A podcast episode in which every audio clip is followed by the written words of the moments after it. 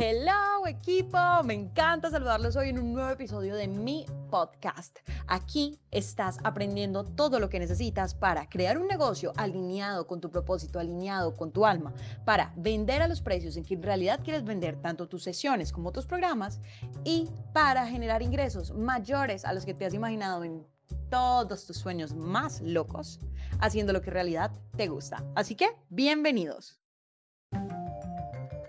Hoy hablaremos acerca de la importancia de las pequeñas acciones. Es que es darle importancia a las pequeñas acciones. ¿A qué me refiero con esto? Es que digamos, en, en, mi caso, a mí me gusta mucho la flexibilidad y me, y me parece muy importante ser flexible para poder ir adaptando nuestro plan, no tomarnos las cosas demasiado en serio para no darle importancia a esos miedos, etc. Pero aquí se trata siempre de todo el balance. Entonces, por ejemplo, esto que hacía, esto hacía que yo a veces no le diera importancia a algunas cosas. Les doy un ejemplo aquí íntimo, esto no me lo cuenten a nadie. ¿Y cuál es ese ejemplo íntimo? El hecho de que yo, por ejemplo, me podía parar de mi cama y no tender la cama y pasar así el día sin tender la cama. Y a mí ahora eso me da literal, yo digo, Dios mío, ¿cómo es posible que yo dejara esa cama así desorganizada? Qué cosa más horrible. Pero en ese momento yo no le daba importancia hasta que recuerdo mucho un día que leí de un estudio y ese estudio había hecho lo siguiente. Y era, llegaban y ponían un carro en un barrio de, en un barrio peligroso, en un barrio en el que desvalijaban hasta una bicicleta. Entonces dejaban el carro allí ¿Y qué pasaba? Evidentemente el carro sin espejos, le rompían los vidrios, se le llevaban todo, lo desvalijaban total. Y luego ponían el mismo carro en un barrio súper seguro, en un barrio de estrato alto. Entonces, evidentemente, ¿qué pasaba? Nada, el carro se quedaba allí sin problema, hasta que llegaban y le arrancaban un espejo a ese carro en el barrio súper seguro. Y pues imagínense qué pasó. Empezaron a desvalijar el carro en el barrio súper seguro. Ya le habían quitado un espejo, entonces le quitaban otro, luego le rompían una ventana, luego le rompían la otra. ¿Y cuál era como el resultado de ese estudio? El resultado de ese estudio era que el desorden o el lo que sea, aún en el ambiente más perfecto, desencadenaba más desorden.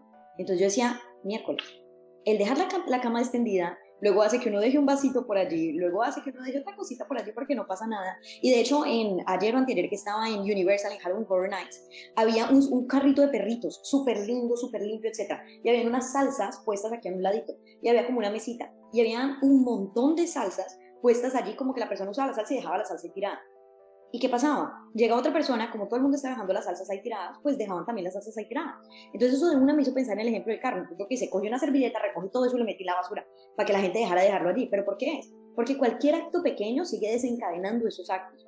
Al igual, eh, en este caso, como esos actos entre comillas negativos o que no queremos tener, y a partir de ese momento empecé a tender mi cama todos los días, pero también me refiero a esos actos positivos. Entonces María lo que hace es que dice, ella dice, si yo les digo a mis clientes todo el tiempo que con miedo pero hazlo, pues ¿cómo no me voy a hacer yo lo mismo? Eso es totalmente cierto, no tiene que ser muy consistente en todas las áreas de su vida. Si yo permito que el miedo me domine en una de las áreas de mi vida, no puedo, o sea, no tengo la, no tengo la, la o sea, no, no, puedo como ser, no soy consistente conmigo, entonces como que con qué cara le voy a venir a decir a mis clientes, ay, cuando estés incómodo, no, igual con miedo, pero hazlo, si yo no lo estoy haciendo. Entonces, darle importancia a esos pequeños actos, porque esos actos son importantes, y esos actos son los que crean realmente la energía en la que nosotros estamos vibrando y los que van a hacer que nosotros vibremos con nuestros clientes. Entonces, sí, y vamos a hablar de la prospección, pero entonces, sí, por ejemplo, la prospección es aquello que tú estás postergando, igual, con miedo, pero hazlo. Y entonces no permitas que el miedo en ninguna otra área, y María, te felicito porque tienes toda la razón, pero en ninguna otra área domine tu vida.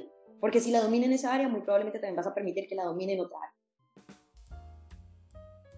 Me encantó haber compartido este espacio contigo. Ahora te invito a que tengas mucho más contenido completamente gratis en mi página de Instagram, Facebook o YouTube, como tú prefieras. En todos me encuentras como arroba coach María Laura. Nos vemos allá.